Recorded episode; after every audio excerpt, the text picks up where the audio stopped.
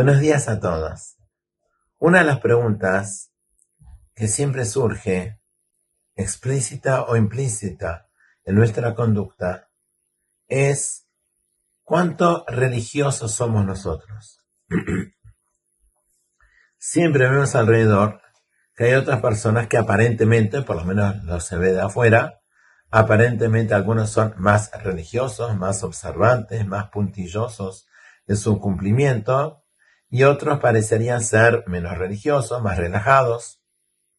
¿Y dónde nos situamos nosotros? No solamente lo que pensamos nosotros, sino también respecto a la actitud hacia nuestros hijos. Sin duda nadie es perfecto. Y ser judío significa tratar de crecer, tratar de adelantar, corregir los errores, emprender nuevos desafíos para observar mejor la ley, mejores midot, mejores conductas en general. Pero muchas veces la pregunta surge, ¿dónde estamos parados nosotros?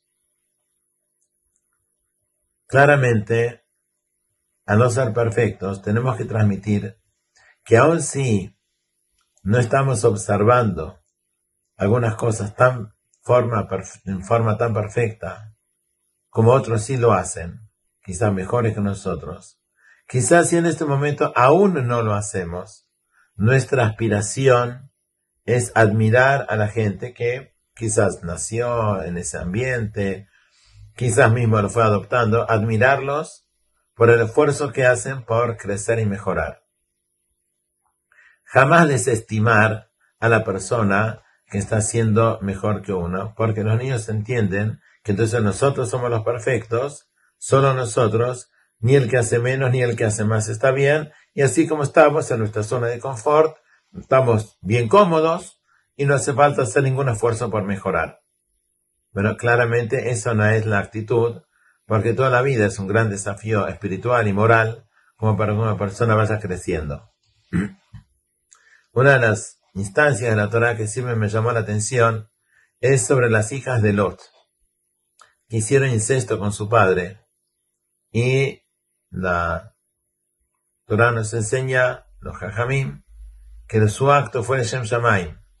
No fue un acto de deseo, sino un acto de que entendieron que era su misión preservar la vida en el mundo, trayendo vida al mundo, creyendo que al haber visto cómo se destruyó Sodom, todo el mundo había tenido la misma suerte, o sea, el mismo destino, que todo el mundo fue destruido, y solamente el papá y ellas habían sido los que se salvaron y por lo tanto era su responsabilidad tener vida para el futuro.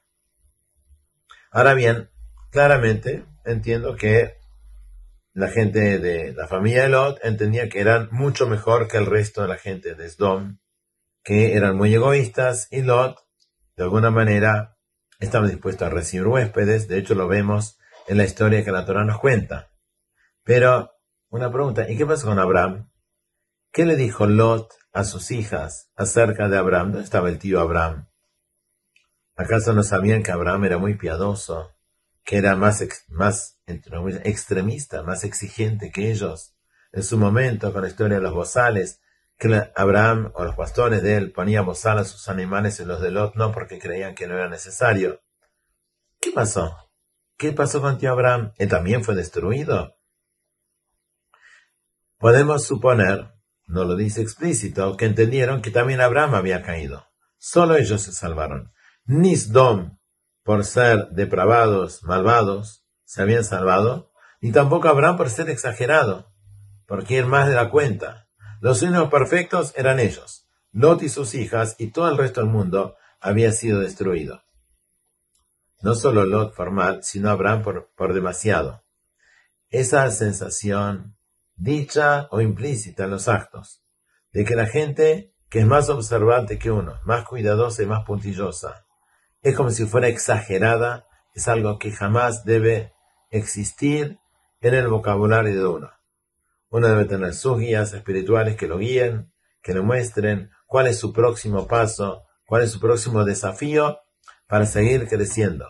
Pero jamás creer que porque otro hace una alajá, una jumbra, una exigencia adicional más que uno, por eso esté equivocado. Si sí o no, es problema de esa persona que entendió o que le asesoraron o que preguntó y que por eso esa persona está haciendo, digamos, en alguna alajá más que uno. Pero jamás desestimar su esfuerzo, sino aspirar que nosotros seamos lo mejor que podemos ser. Y ese creo que es el mensaje más correcto para transmitir a nuestros hijos. Que tengan todos buen día, nos vemos si os quiere la semana que viene.